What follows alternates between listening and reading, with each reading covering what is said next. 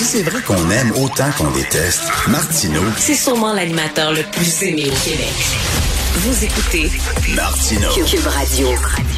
Alors, Marc Boris Saint-Maurice, on l'avait reçu il y a quelques mois de ça, au lendemain de l'assassinat épouvantable d'une travailleuse du sexe sur euh, la rue Fairmount.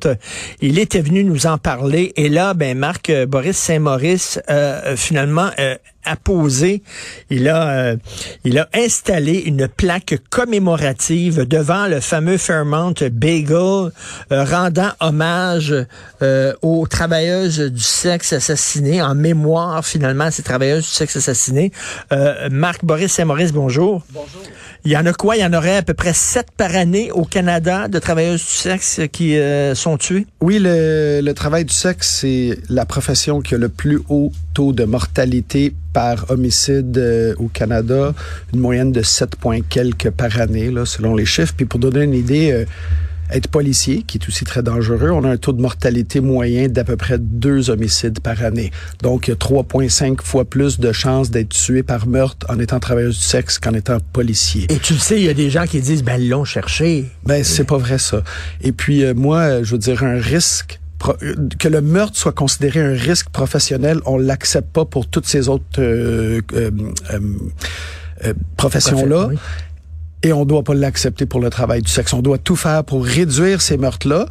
Et spécifiquement dans le cas de, de- du meurtre là, de, de par Daniel Schlafman, le, le- le fils du propriétaire de Fairmount Bagel, qui a tué une travailleuse du sexe, c'était un meurtre qui aurait pu être évité. Parce que ça faisait des mois que la communauté savait qu'il était violent, qu'il avait menacé des travailleuses du sexe à bout de couteau pour essayer de les forcer de, je dirais pas les choses qu'il essayait de la forcer de faire, qu'elle voulait pas faire. Ces femmes-là, ils ont décidé de plus le revoir, mais ils n'ont pas appelé la police parce que ils ont peur, les travailleurs du sexe, d'appeler la police. Tu sais, été ta femme de ménage ou ton coiffeur ou ton, ton paysagiste qui se fait menacer à bout de couteau pour que tu lui l'agresses Ben oui. sexuellement. T'appelles la police, puis là, il y aurait une intervention. Le gars, il aurait sûrement eu de l'aide. J'ai de la peine quasiment pour ce gars-là aussi, parce que peut-être dans un cas comme ça, lui aussi aurait pu avoir de l'aide. Mais non, les filles ont dit on veut plus le revoir, on l'appelle pas, mais ils le disent pas à personne. Puis là, il y a une femme qui le savait pas, qui s'est pointée, qui s'est fait tuer. Mais là, tu C'est dis, euh, là, tu dis, bon, c'est une profession carrière, mais les gens vont dire, tu sais, ouais, mais c'est, c'est, c'est illégal, c'est un crime. Mais tu sais, c'est comme, euh, mettons, euh, j'imagine, il y a beaucoup de trafiquants de drogue, puis de pushers qui se font tuer. Oui, et l'argument là-dedans, c'est justement, on a légalisé le cannabis pour enlever ces risques-là. Et donc, on doit décriminaliser le travail du sexe, enlever ça du code criminel pour que ces situations à risque et ce climat dangereux soient réglés pour qu'on ait des, des pour, pour pas que ces femmes-là aient à payer Mais- avec leur vie. C'est aberrant. On, on est plus mal à l'aise de parler de décriminaliser le travail du sexe qu'on est mal à l'aise d'oublier des meurtres de femmes, euh, de, de, de meurtres violents. Et on doit se poser cette question-là. Sais-tu combien il y a de travailleuses du sexe, la population canadienne? Il y a une recherche en 2022. On parle d'à peu près 150 000 femmes de l'âge de 20 à 49 ans qui, à un moment donné, dans une période de deux ans, vont avoir recours au travail du sexe. Ils peuvent le faire une fois ou 47 fois, mais on a 150 000 femmes au Canada qui pratiquent ce métier-là et elles sont toutes à risque Mais de c'est ça. Bien, bien sûr, il y en a qui sont comme obligés, là, qui sont battus. Vous en euh, connaissez, tout le monde, tout le de monde connaît ben, une travailleuse du sexe, mais vous le savez pas. Écoute, euh, Marc-Boris Saint-Maurice, euh, mettons, si trois, quatre travailleurs du sexe voulaient travailler ensemble, OK, ils s'en vont, louent un logement et disent, euh, bon, on prend chacun une chambre, puis euh, on met nos revenus ensemble, puis on va se payer comme un garde du, du corps. Le gars, il va être là pour nous protéger. Ils n'ont pas le droit de faire ça. Euh, ils vont se faire taper dessus par- parce que là, c'est, vive de, de, de- Tu sais, on, on va aller là dans, dans toute la sémantique de quels éléments sont ou pas légaux ou pas et les travailleuses qui ont une amnistie de, de, de, d'accusation criminelle. La réalité, là, c'est que le cadre législatif, c'est pour éradiquer le travail du sexe. Et quand on parle d'éradiquer le travail du sexe, ben, on nécessairement éradique les travailleuses du sexe. Parce qu'on peut pas avoir de travail du sexe sans ces travailleuses, ni les clients. Et c'est une utopie. C'est un rêve et on doit pour le bien de la société, arrêter. Pour le bien de la santé mentale aussi des hommes. Moi, je suis un client. Moi, j'ai recours à ces services-là. Euh, moi, je le dis publiquement, c'est un soulagement. C'est pas facile à faire, mais des hommes qui ont recours à ces services-là, puis qui se culpabilisent, qui se sentent mal parce que la société leur dit qu'ils sont des dégueulasses, qu'ils sont des mauvais, ça, ça joue sur leur morale. Puis là, ils pètent une coche. Si on pouvait au moins sortir, dire oui, j'ai recours à ces services-là et, en parler de nos sentiments, comment on gère ça, je pense qu'il y aurait moins de violence dans le monde en général. Et, écoute, pourquoi toi t'as tenu à installer cette plaque-là?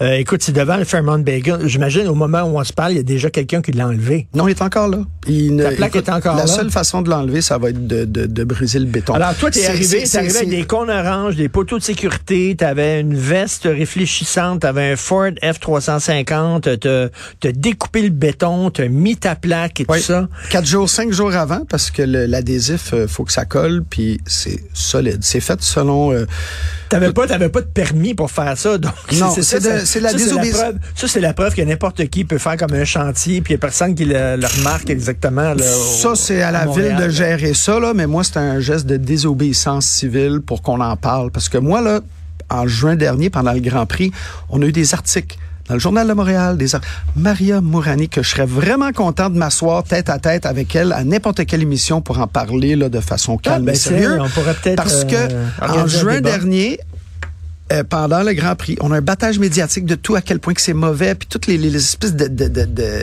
d'histoires atroces. Moi, j'ai tenté de faire publier une lettre ouverte. J'ai essayé, moi j'ai été publié, j'en fais des médias, j'ai jamais essayé aussi fort de ma vie de faire publier une lettre ouverte pour donner un autre point de vue personne ne voulait y toucher. Ah, personne oui. veut m'écouter. Personne veut parler de la décriminalisation. Je sais pas c'est quoi le problème, mais moi je fais un geste de même parce qu'on va en parler, puis vous allez en entendre parler, et je n'ai pas fini d'en parler. Et vous connaissez mon parcours politique d'avoir milité 25 ans pour légaliser le cannabis, et c'est légal. Il y a 50 ans, on disait que le cannabis, ça te rend psychotique, c'est mauvais, etc.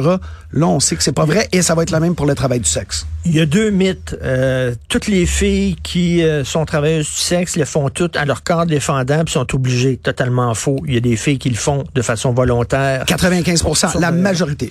Et l'autre mythe, c'est que les, les clients sont méchants.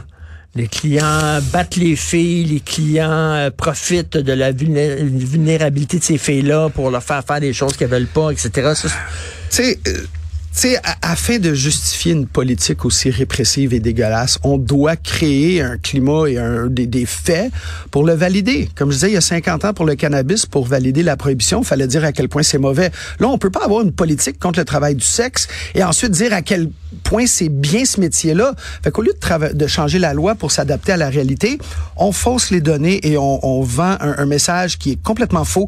Les chiffres là, dans le journal de Montréal, le juin dernier, là, le, entrée de l'âge d'entrée 14 15 ans de moyenne, là, c'est faux. C'est scientifiquement réfuté.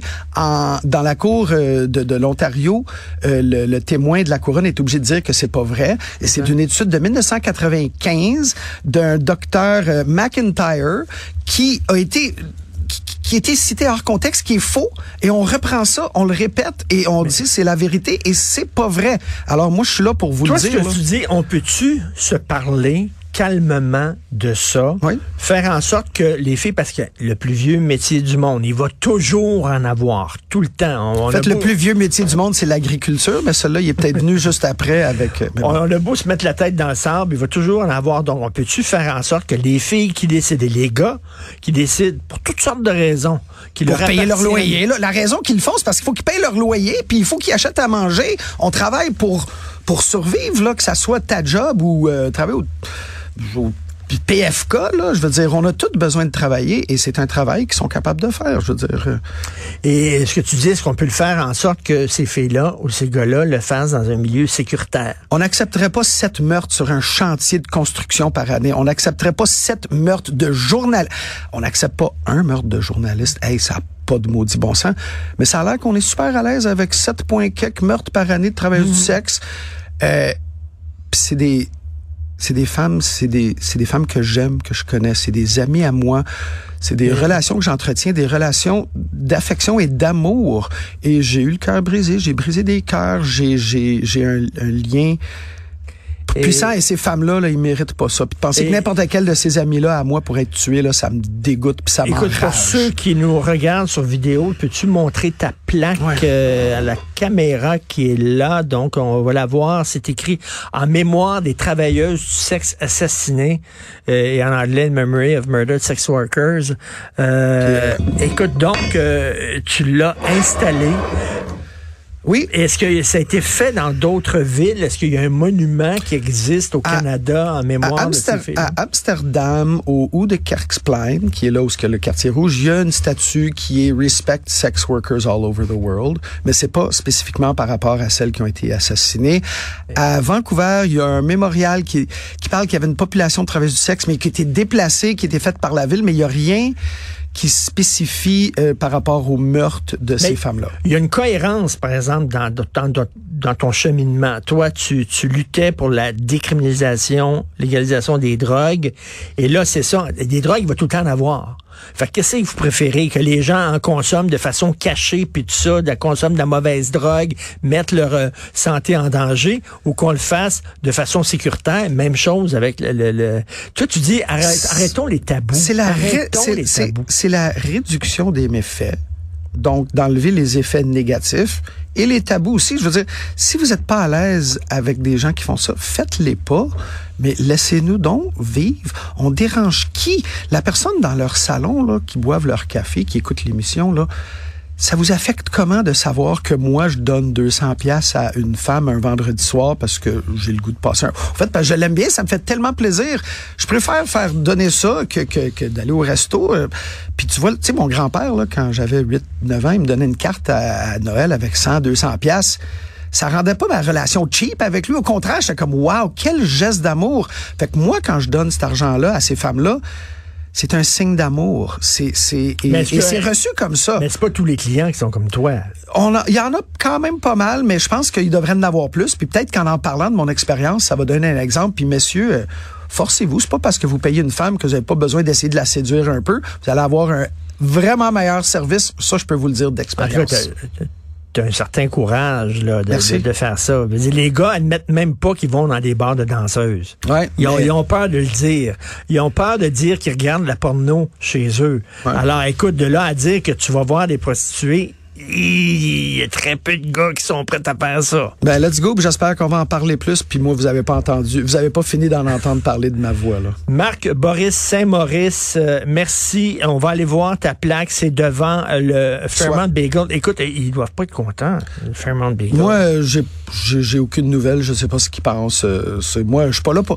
Moi, c'est pour cette femme-là et pour les travailleurs du sexe que je milite. Là. Lui, il peut bien faire sa job. Mais il y a une chose, par contre, il y a un texte mémorial en ligne. Quand tu googles Daniel Schlafman, tu vois son texte mémorial qui dit à quel point il est gentil, qui est là pour aider. Tu peux faire un don en son nom au Jewish General Hospital to the Daniel Schlafman Memorial Fund. Tu peux payer pour planter un arbre au nom de Daniel Schlafman en ce moment en ligne depuis deux ans. Et ça, c'est la famille qui est responsable. Et ça, ils ont besoin de l'enlever. Fait que c'est lui, et c'est lui qui a tué la fille. c'est c'est c'est le ben c'est Daniel, c'est lui, c'est le fils du, du propriétaire de. Fairmount. Et en ce moment, depuis deux ans, il y a ces mémorials là qui existent Hmm. quand tu googles son nom, comme si lui, euh, on veut réécrire l'histoire. Puis ça là, c'est une de mes revendications. Ça, ça doit être enlevé. Et ça, c'est pas Daniel de de de, de l'autre bout du monde là, de de de from the beyond the grave. C'est pas lui qui a fait ça. C'est la famille qui l'a fait et c'est seulement la famille qui peut l'enlever. Et googlez son nom et voyez, c'est dégueulasse. Et pour la famille de cette femme qui est morte là, qui ont besoin de voir sa belle face qui sourit, puis qui est en train de dire à quel point il est compatissant et Daniel was a shining star, the world is dimmer without him. Non, ça doit être enlevé immédiatement et c'est à la famille Schlafman de le faire et c'est une honte. Le message est passé. Marc Merci. Boris Saint-Maurice, merci beaucoup. Salut.